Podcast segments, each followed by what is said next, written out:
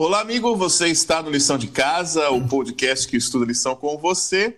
E nós hoje começamos um novo trimestre, uma nova temporada na nossa, no nosso podcast que, da, da lição da Escola Sabatina, né? E, e nessa temporada nós vamos aí é, aprender a como fazer amigos para Deus. E lá, logo no primeiro tema que nós vamos estudar, né, nosso primeiro tema, é, vem a pergunta: por que eu devo testemunhar? E o verso memorizar que nós temos na, no, no, tema dessa semana está em 1 Timóteo, capítulo 2, verso 3 e 4, e diz ali: Isto é bom e aceitável diante de Deus, nosso Senhor, o qual deseja que todos os homens sejam salvos e cheguem ao pleno conhecimento da verdade. Essa semana nós vamos então é, responder a pergunta: por que, que eu devo testemunhar?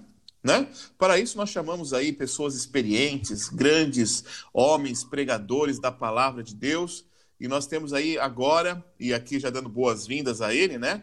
Nós temos o professor Davi Antunes, que ele assume agora esse trimestre como nosso professor do lição de casa.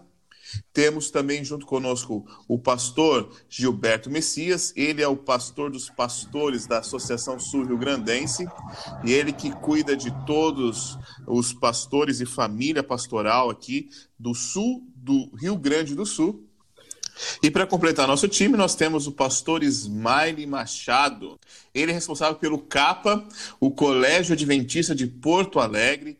Ele também aí é o líder do Polaroid, né? E ele pode explicar isso para nós depois aí à frente aí, quando eles tiveram a oportunidade de falar. Então, amigos, bem-vindo e se apresentem aí para a galera aí que está nos escutando.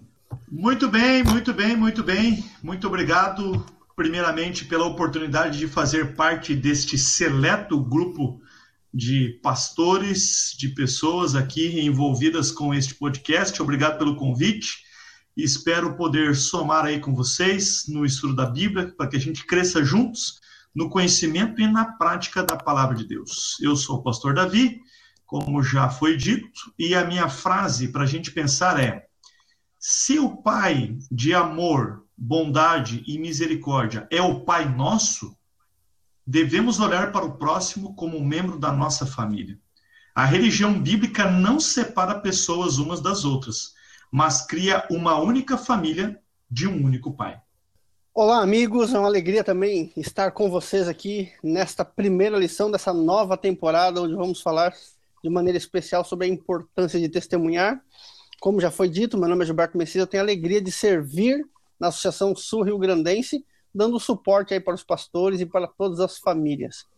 A frase que eu gostaria de utilizar agora nessa introdução é a seguinte: a melhor forma de você falar de Deus para alguém é através de sua vida.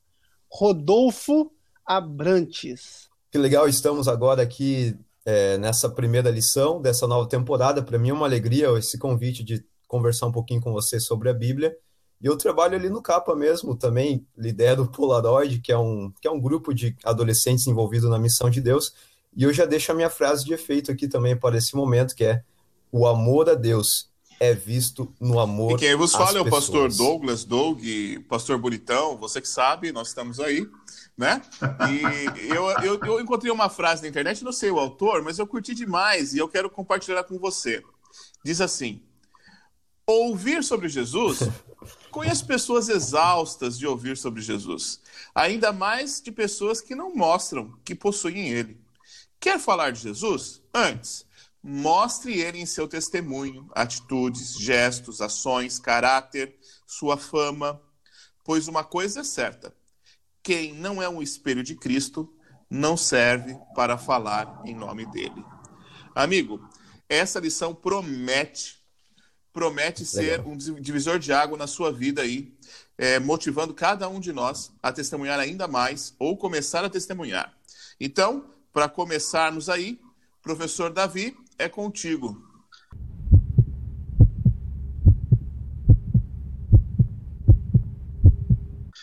Muito bem, amigos, a gente está começando aí um novo trimestre. A lição, o nosso guia de estudos desse trimestre é, tem como título geral, para você já ir entrando no clima, Fazendo Amigos para Deus a alegria de participar de sua missão. Essa lição, ela é uma lição extremamente prática e ela foi escrita por um dos grandes evangelistas da igreja, talvez o maior de, do nosso tempo, né? Que é o pastor Mark Finley. Acredito que muitos de vocês é, conheçam, já tenham assistido os seus programas, já tenham assistido pelo menos um sermão dele. Uma grande pessoa, alguém que viveu a sua vida em prol da salvação de pessoas. E ele escreveu esta lição para a gente, eu tenho certeza que vai ser uma bênção para todos nós. E a lição desta semana, ela tem como título aí Por que testemunhar? Então, nessa introdução ao tema geral do trimestre, a gente vai entender é, o real motivo e qual é o real significado também da pregação. E para a gente pensar um pouquinho, é, você sabe que o grande desejo de Deus é que todas as pessoas em todos os lugares respondam ao seu amor. O desejo de Deus é que todas as pessoas sejam salvas.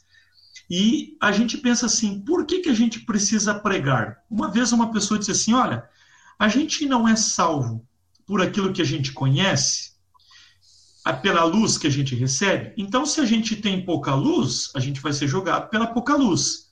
Se a gente tem muita luz, então a gente vai ser julgado por toda essa luz.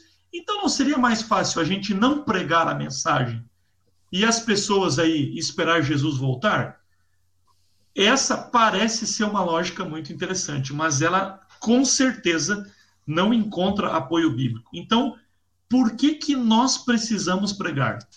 Nós precisamos pregar, em primeiro lugar, para estender a mensagem de salvação para as pessoas. Certo? Segundo lugar, e não menos importante, está lá em Lucas capítulo 19, verso 10, que diz assim: Porque o filho do homem veio buscar e salvar o perdido. Quem falou isso? Foi o próprio Jesus, quando ele estava na casa de Zaqueu, o publicano. Jesus disse que ele veio para salvar pessoas. Se nós somos discípulos de Jesus, nada mais do que a gente imitar a Jesus, levando a salvação para as outras pessoas. Então, primeiro lugar, para que mais pessoas recebam a mensagem. Segundo lugar, porque nós somos discípulos de Cristo. E em terceiro lugar, e não menos importante, mas é que ao eu me envolver na missão, eu também estou sendo fortalecido e, consequentemente, eu estou sendo salvo e crescendo na minha experiência com Jesus cada vez mais. E é interessante é, a gente perceber que a ilustração que a Bíblia dá para a igreja é que a igreja é o corpo de Cristo. Quando Cristo esteve na terra, ele não andava por todos os lugares espalhando a mensagem de salvação, mas infelizmente parece que a igreja hoje, como corpo de Cristo, a gente acorrentou Jesus dentro das paredes do templo. E não é para isso que nós existimos. Nós existimos para pregar, para testemunhar das pessoas. E eu fico pensando também que hoje em dia a gente tem tanta tanta coisa ruim acontecendo no mundo. Nós, enquanto a gente está gravando esse programa, você sabe, nós estamos convivendo aí com esta pandemia do coronavírus. E agora também parece que tem uma, uma nova peste chegando aí, que é essas nuvens de gafanhotos. Aí, hoje, à, noitinha, eu li uma notícia que diz que o Zika vírus sofreu um upgrade aí, e ele está vindo pior do que antes. Então, assim, parece que no mundo só tem notícia ruim. Só tem notícia que deixa Deus triste. E com certeza Deus se entristece com isso.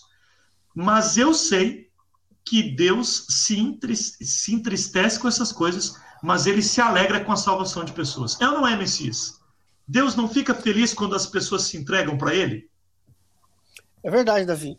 Inclusive na Bíblia, nós temos um livro e neste livro um capítulo que é conhecido como o Achados e Perdidos na Bíblia, que é Lucas, o capítulo 15. Ali nós temos três lindas histórias: a história da ovelha perdida, a história da dracma perdida e a história do filho pródigo.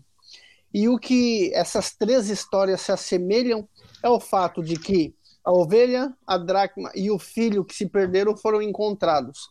Outra semelhança que essas três histórias apresentam é a festa que foi feita por aqueles que estavam à procura desses objetos ou dessas pessoas, celebraram grande festa quando eles foram encontrados. A exemplo da história do filho pródigo, podemos afirmar que o pai do filho pródigo representa Deus. E o filho pródigo representa cada um de nós.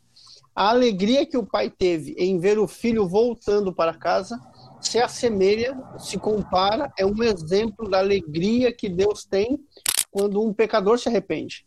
Quando alguém conhece a verdade, quando alguém conhece a mensagem e automaticamente decide mudar a sua vida, mudar o seu comportamento, mudar o seu estilo de vida, para que dessa forma possa andar à semelhança daquilo que Deus gostaria que nós andássemos. Então podemos afirmar que sim, Deus ele se alegra e se alegra muito quando uma pessoa conhece a verdade, conhece a mensagem, conforme diz lá em João 8,32, e conhecereis a verdade, e a verdade vos libertará. Mas fica uma pergunta que eu e você precisamos responder. Como as pessoas conhecerão se não houver quem pregue, se não houver quem fale, se não houver quem testemunhe? E é por essa razão que eu e você somos chamados a testemunhar dia após dia dos grandes feitos que Deus tem feito em nossa vida para que dessa forma também possa Deus agir na vida daqueles que estão ao nosso redor. Não é mesmo, Smiley? Exatamente. Minha esposa, então, lembrando, minha esposa, inclusive, ela comentou ali que o, o a gente estava falando sobre dilúvio, né? Ela falou uma frase muito legal. Ela falou assim que o simples fato de Jesus ter afirmado sobre o dilúvio, para mim já é suficiente para acreditar no dilúvio. E aí, aplicando essa fala de Jesus, na verdade, essa, essa expressão que a minha, minha esposa fez, o simples fato de Jesus ter dito que a gente deve pregar o evangelho, para mim já é suficiente para eu sair pregando por aí. Então, por que, que a gente tem que pregar o evangelho? Em primeiro lugar, porque Jesus havia dito que a gente deve pregar o evangelho. E, em segundo lugar, se o evangelho causa uma alegria em mim, uma alegria de vida, se a lei de Deus ela me liberta para uma vida melhor, eu preciso fazer com que as outras também, que as outras pessoas também vivam a experiência dessa libertação, dessa alegria que o evangelho Muito legal e me proporciona. Eu acho interessante também, né, pastor Messias, você colocou ali sobre essas histórias, né? E é interessante porque a ovelha, ela, um comentarista diz, né, a ovelha, ela sabe que está perdida, mas ela não consegue voltar sozinha.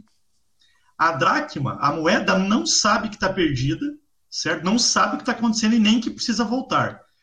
E o filho pródigo, ele simboliza aquelas pessoas que sabem que estão perdidos, não adianta ninguém buscar porque ele não quer, precisa ele tomar a decisão. Ou seja, todas as pessoas que estão perdidas, sabendo ou não que estão perdidas, quando são encontradas, causa muita alegria no coração de Deus, né? E eu fico pensando que Jesus ele, ele usa uma outra analogia muito interessante para a igreja. Ele diz que nós somos o sal da terra. E ele mesmo diz assim: se o sal não cumprir o seu papel, que é salgar, que é dar sabor à vida, ele não serve para nada. O sal, ele só serve para ser pisado. E isso, gente, isso é muito forte.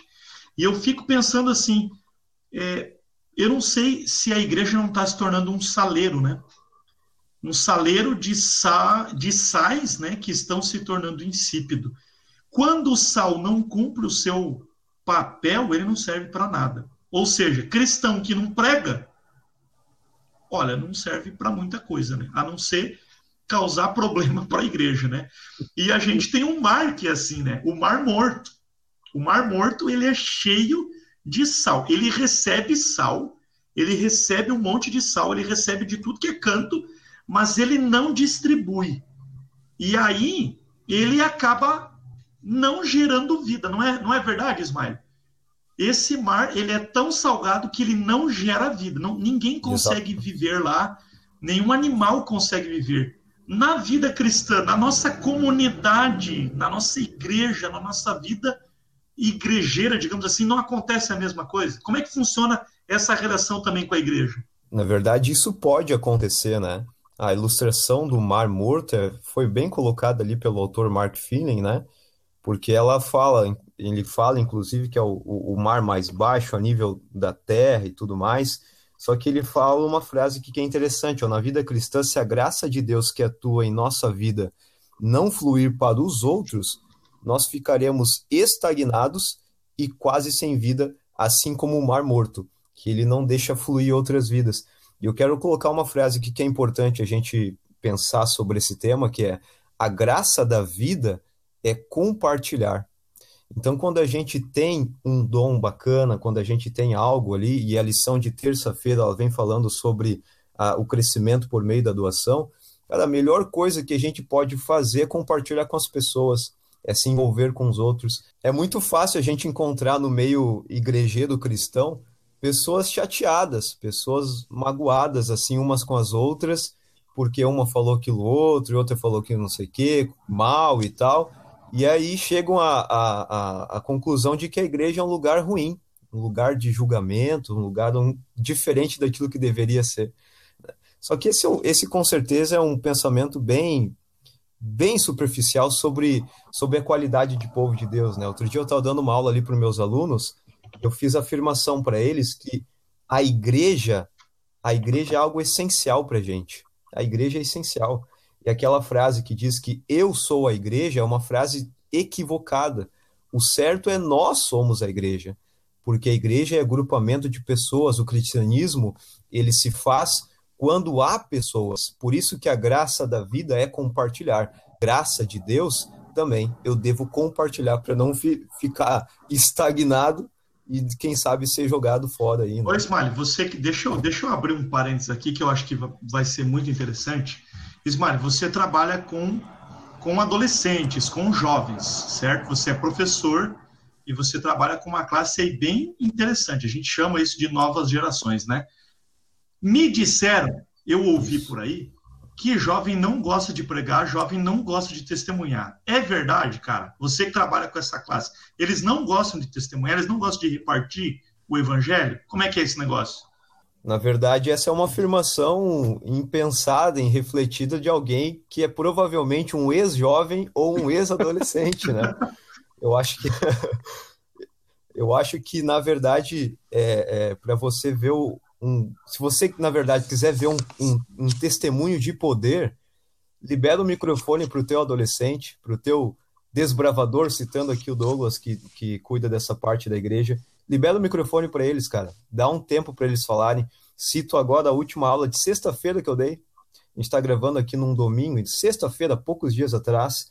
Eu dei um, uma aula sobre testemunho, inclusive e um aluno no Zoom ali, que a gente está nesse contexto de quarentena, ele liberou o microfone sem permissão e tudo, mas ele falou: Olha, eu tive uma experiência com Deus um dia e depois daquela experiência, para mim é suficiente. Deus, ele existe.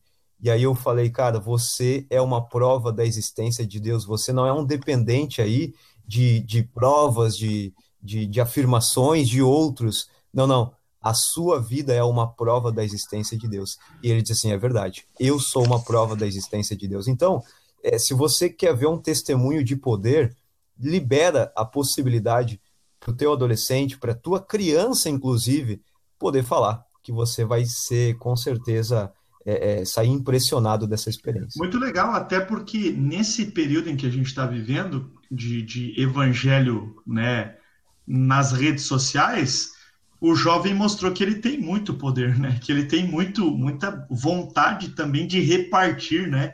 De não ser um mar morto, um mar salgado, mas ajudar o povo compartilhando, né? Proclamando o reino. E é interessante porque a gente diz assim, ah, é, nós somos como igreja, né? Ah, nós somos obedientes a Deus. A gente dá tanta atenção para guardar os mandamentos de Deus, que a gente é obediente a Ele. Só que tem um mandamento, talvez, que a maioria das pessoas estejam esquecendo, né? Deus, ele deixou dez mandamentos lá resumido, mas há muitos outros mandamentos, e há um mandamento novo que Jesus deixou para a igreja, que é o ID, né, pastor Messias? E como é que é esse negócio? A gente é fiel a Deus só dentro da igreja, mas não tem um mandamento aí que está sendo esquecido hoje? É, na verdade, Davi, a gente, quando pensa que trabalhar para Deus se resume naquilo que eu faço dentro de um templo, é um erro muito grande. Na verdade, o que eu faço dentro de um templo é apenas uma fração do trabalho que Deus me convidou para fazer. O ir significa estar aonde o Senhor quer que eu esteja e ali poder ser uma luz a brilhar. Você falou há pouco da importância de ser sal, mas também de ser luz. E, e, Deus, ele deseja que todos sejam cheios do conhecimento da sua palavra. Então, o, o, o, local onde eu me encontro, o trabalho onde eu trabalho, o local onde eu trabalho, é, o local onde eu estudo, o local onde eu moro, eu, eu estou ali não por acidente, mas eu estou ali com uma missão. E a missão é justamente de compartilhar a, a palavra de Deus que um dia me transformou. Nós devemos ser como luzes, como o apóstolo Paulo disse, né? Luz, ele disse certa vez que ele era como luz aos gentios. E aí eu preciso refletir, eu sou luz para aquele meu colega de trabalho, eu sou luz para aquele meu vizinho que fica me observando, observando meus hábitos, os meus costumes, como é que eu lido com a minha esposa, como é que eu lido com os filhos. É importante nós refletirmos sobre isso, porque a todos nós, e veja, é, essa missão de ir não é uma missão apenas dos pastores, não é uma missão apenas dos líderes da igreja, é uma missão de todos nós. E vou dizer uma coisa: há pessoas é, no meu círculo de convivência e de amizade que só eu tenho contato, ninguém mais, vamos assim dizer, membro da minha igreja tem acesso a essas pessoas. Então, eu estou ali em contato com ela justamente para poder dar um testemunho é de você primeiro se deixar ser transformado e depois você compartilhar com outros o que o Senhor fez por você. Aquele rapaz que é conhecido na Bíblia como o endemoniado gadareno ali de Marcos, capítulo 5, depois de ter sido liberto por Cristo, transformado por Cristo, ele fez um pedido a Cristo, né? Senhor, deixe-me ir contigo para onde o Senhor for. E a resposta de Cristo nos surpreende quando Cristo diz assim: Não, eu quero que você volte para os seus. Eu quero que você volte para sua família, para os seus amigos, para os seus vizinhos e só faça uma coisa: conta para eles o que Deus fez na sua vida. Nós, como pastores, muitas vezes recebemos alguns convites, tais como, por exemplo, pastor, vai lá em casa falar com o meu marido, porque se o senhor for, o meu marido vai te ouvir, vai falar com o meu filho, vai falar com o meu parente. E nós vamos, evidentemente, com prazer e alegria. Mas é importante dizer que esta pessoa que nos convida para ir, ela está lá justamente para cumprir esse papel. A esposa de um marido descrente, ela está ali justamente para mostrar Cristo para esse esposo. Os pais de um filho descrente, daí por diante, nós estamos em contato com quem estamos para refletir quem Cristo é em nossa vida.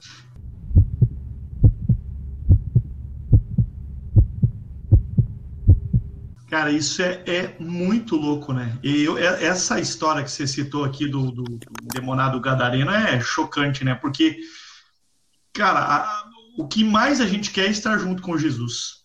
E aí Jesus diz assim, não, Sim. o mais importante, claro, é você estar comigo, mas o mais importante é depois que você teve o encontro comigo é você ir atrás das pessoas e fazer por elas aquilo que eu fiz por você, né? Isso é muito. E aí eu lembro de uma frase do pastor Alex Palmeira que ele diz assim: o sucesso de uma igreja não é medido pelo número de pessoas que estão sentadas nos bancos assistindo as programações, mas o sucesso da igreja é medido pelas pessoas que saem, que cumprem o ID, que vão lá fora proclamar o reino e abençoar as pessoas, que é a grande missão da, da igreja, né?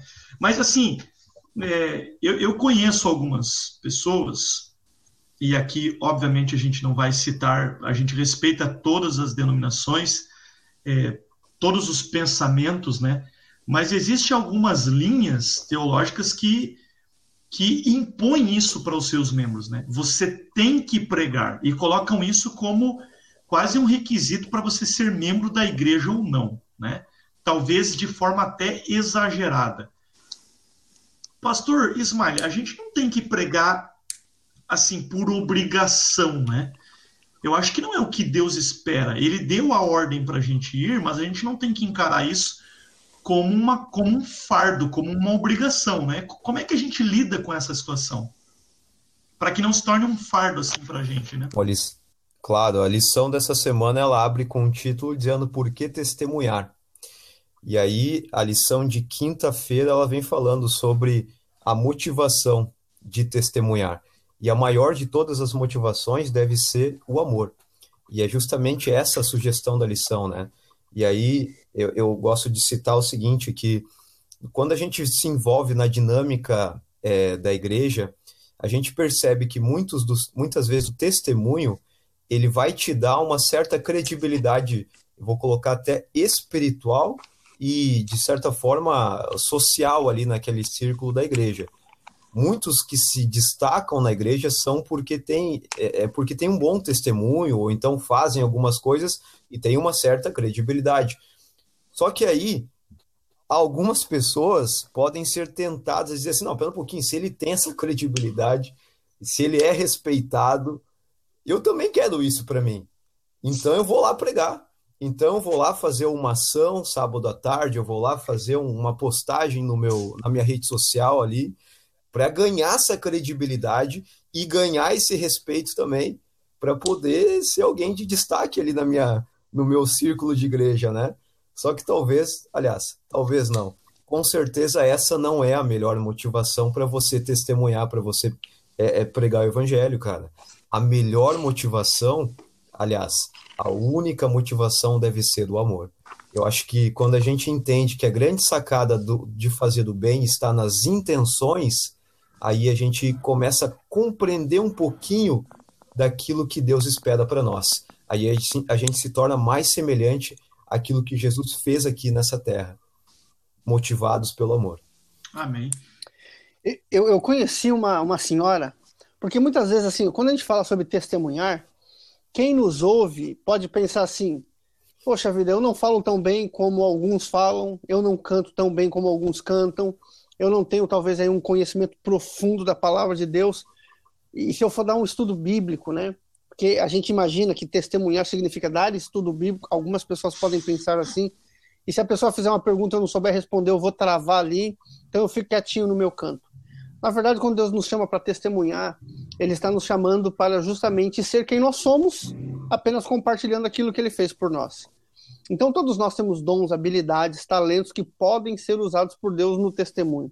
Eu conheci uma senhora chamada Petrolina, no interior de São Paulo, uma senhora analfabeta, uma senhora que não tinha é, habilidade para falar em público, não pregava, não cantava, era algum era uma pessoa às vezes até anônima na igreja, chegava e saía e as pessoas nem notavam bem ali a presença da dona Petrolina. Mas no ano que eu a conheci, foi a mulher que mais trouxe pessoas ao batismo. E o que, que ela fazia?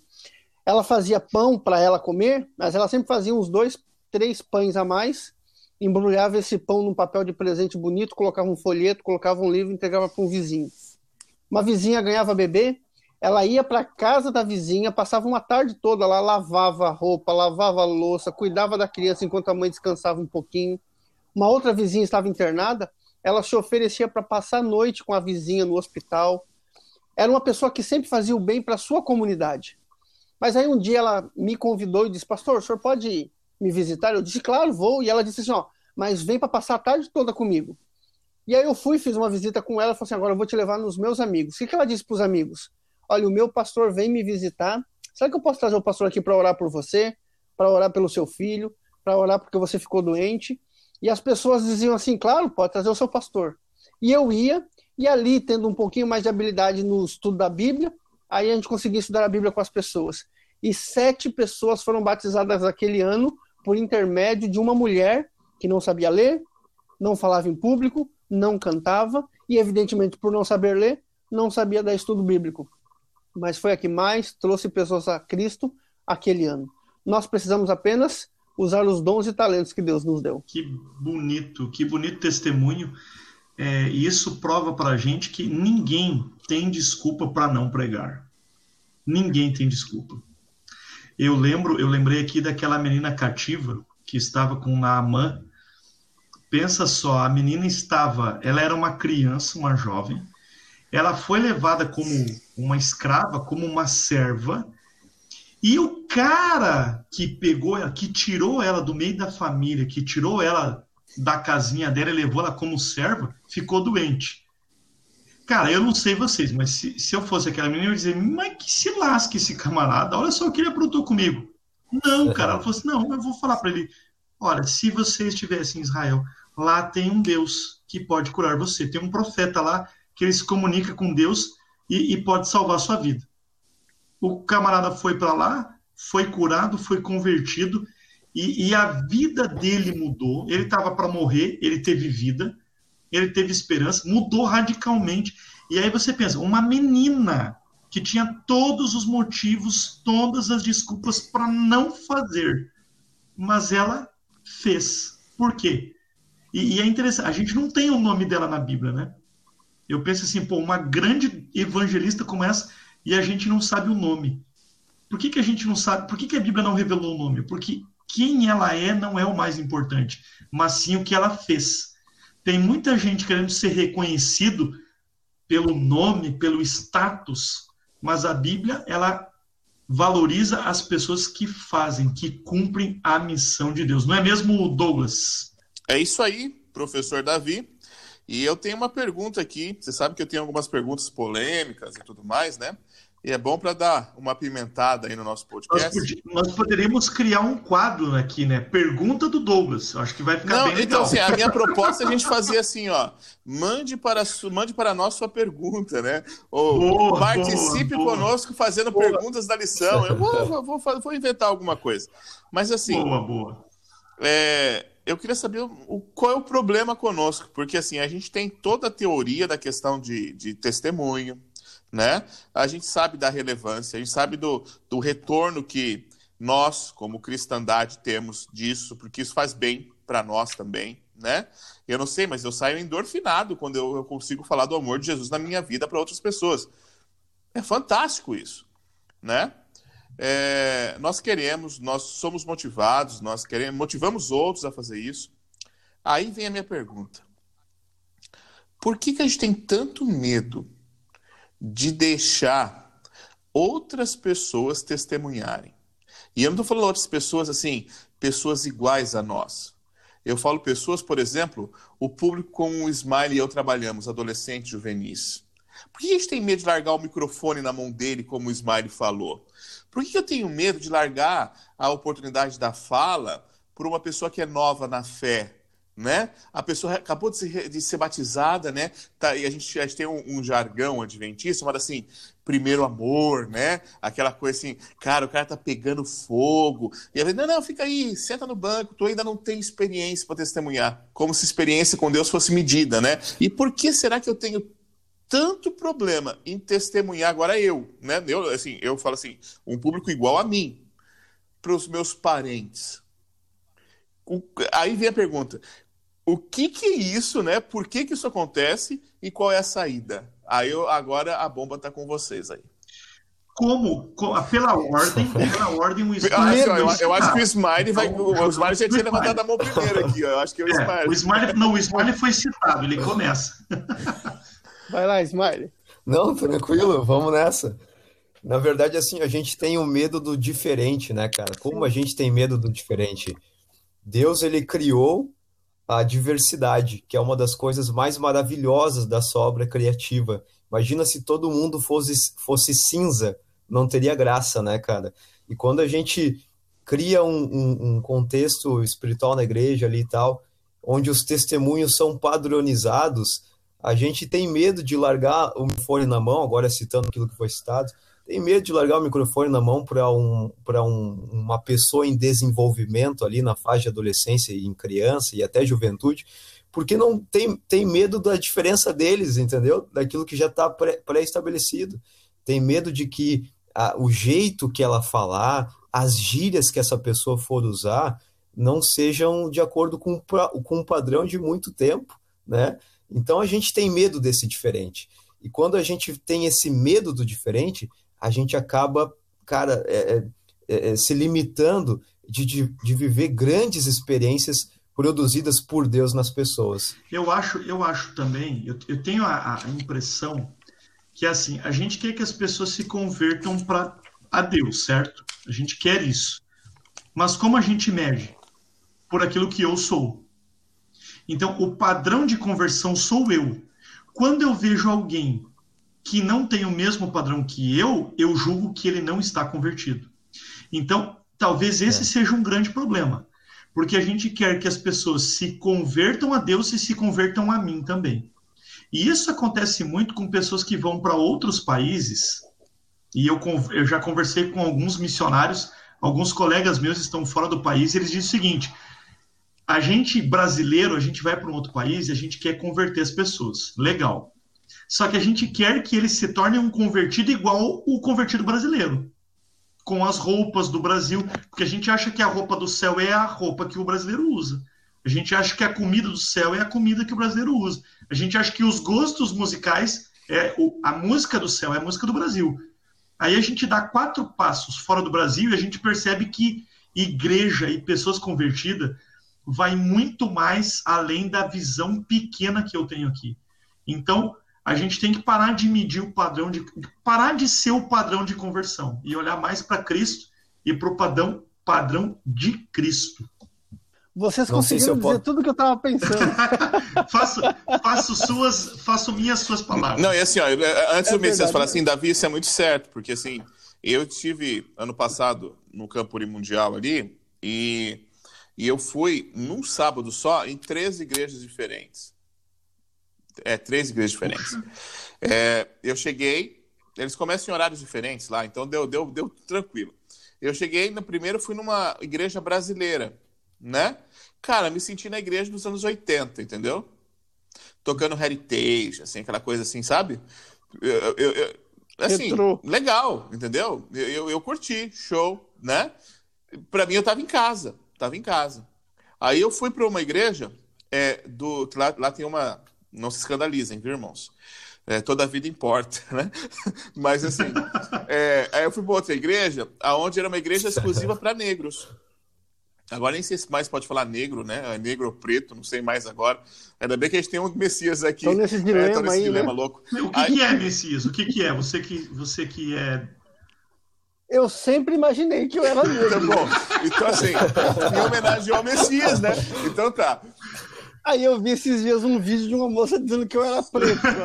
Agora Mas até o final da discussão você vira branco, tá tudo certo.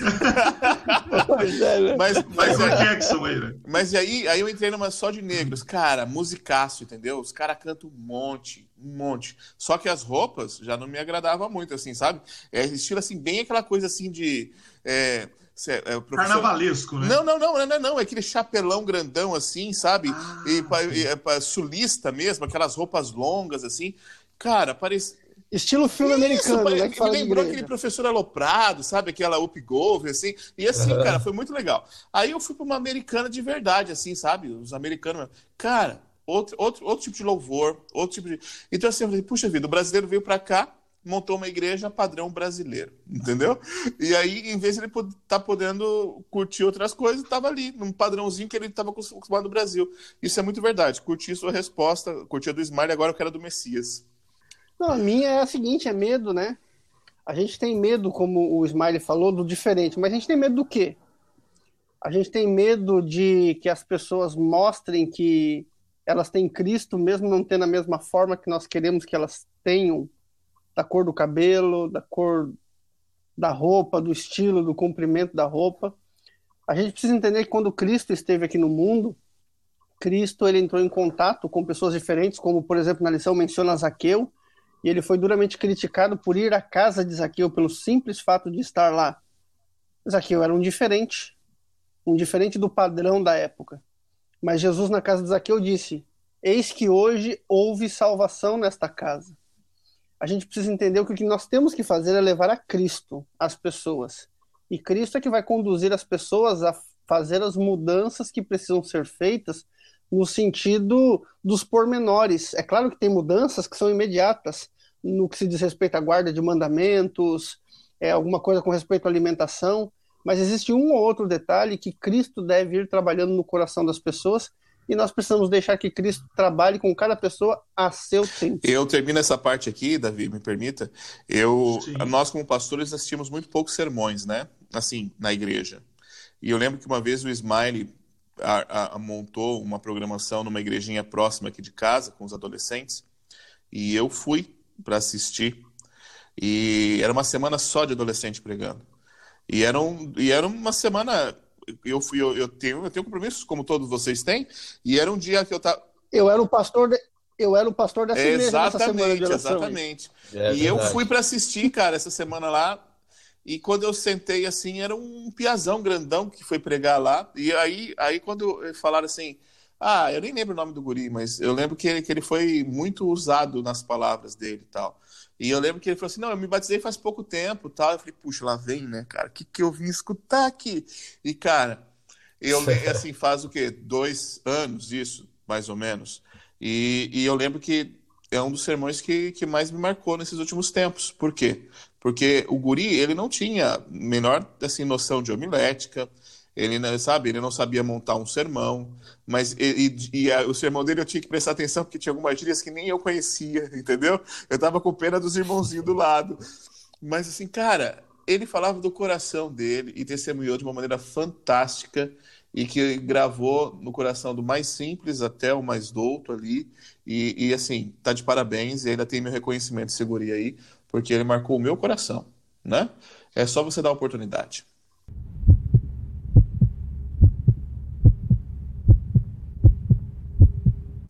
Que legal, que legal. E eu acho assim, é, o sucesso na missão não é baseado naquilo que, que eu sei. E eu estou falando assim do ponto de vista cognitivo, né? Essa teoria, e eu, e eu penso até a gente, pastor, né? A gente tem tanto recurso hermenêutica, exegese, grego, hebraico e tudo, e a gente monta coisa bonita para falar para o povo. Mas, cara, o sucesso da, da, da, pregação não é aí. O sucesso como missionário não é o nosso potencial, mas é a transformação causada pelo encontro que eu tive com Jesus. A gente só pode pregar, a gente só pode ser fonte de água se a gente beber da água da vida que é Jesus. Jesus disse: Venha a mim, beba de mim e você vai se transformar numa fonte a jorrar. E eu quero perguntar para você, meu amigo, a gente fala tanto em pregar, mas você tem passado tempo com Jesus? Você tem tido tempo de qualidade com Jesus, buscado ter uma comunhão íntima com Ele? Porque não adianta você sair pregar se você não tem o que falar para as pessoas, se você não teve uma experiência com Jesus. Então eu quero convidar você nessa semana a preparar a sua vida para ser um missionário. E a primeira lição é comunhão com Deus. Tire tempo todos os dias para ler a tua a ler a Bíblia, estudar a sua lição, estudar a Bíblia profundamente e orar a Deus. E eu tenho certeza que isso vai te dar muita bagagem e muito conteúdo para você pregar para as pessoas. Eu mais uma vez falo da história da dona Petrolina. Ela só conseguia ser a ponte de Cristo na vida das pessoas porque ela primeiro amava as pessoas e ela se relacionava com as pessoas. Uma das pessoas com quem eu tive a oportunidade de ir com ela visitar disse para mim o seguinte: Olha, pastor, quando a Petrolina disse que ia trazer o pastor dela aqui, eu até não queria receber, mas eu não tinha como dizer não para ela. O relacionamento das duas era tão intenso e o que ela fazia pela sua vizinha era tão grandioso que, por amor a ela, a vizinha aceitou o convite e foi transformada pelo poder de Cristo relacione-se com as pessoas e será muito mais fácil elas receberem aquilo que você está oferecendo. Não há maior privilégio, cara, do que você se envolver na missão de salvar outras pessoas. Eu acredito que, que fazer parte da, dessa missão de salvar é, é, é, um, é um, com certeza, um privilégio que Deus nos concede, né? Agora, que no momento em que você se envolver na missão, que a tua grande motivação seja o amor que você não queira mais nada do que isso, mas que você entenda que o maior dom recebido para o ser humano é te salvar, que a tua intenção seja assim consagrada por Deus para isso.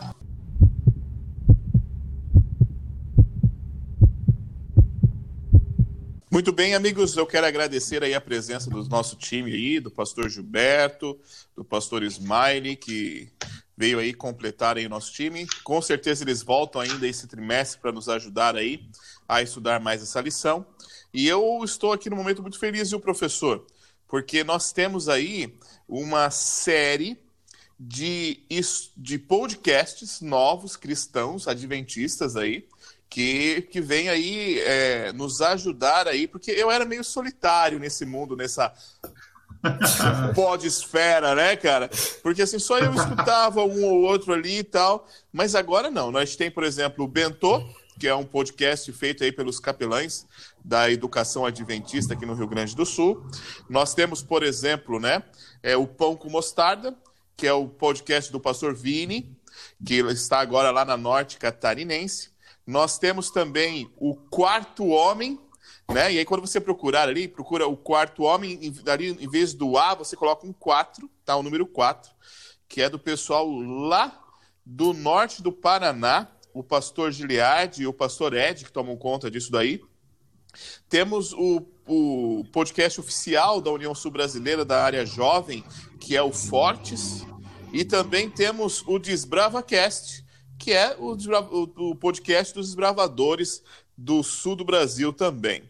Então você é convidado aí a estar conosco no Lição de Casa e em qualquer um desses podcasts aqui, escutando também mensagens bíblicas para enriquecer aí a sua teologia também. Também quero convidar você a adquirir aí o seu guia de estudo, né, para que você possa acompanhar melhor conosco aí eh, essa temática tão importante que é sobre o testemunho tá?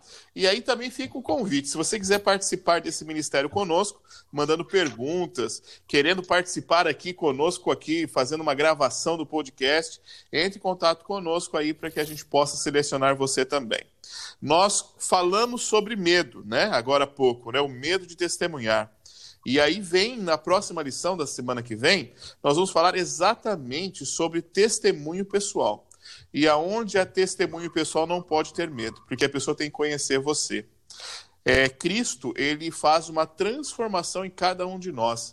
Ele modifica o nosso ser e ele quer que a gente conte dessa mudança para outras pessoas. Por isso, amigo, eu agradeço a presença de todos mais uma vez e convido você a estar conosco na semana que vem e que todos tenham uma boa lição de casa.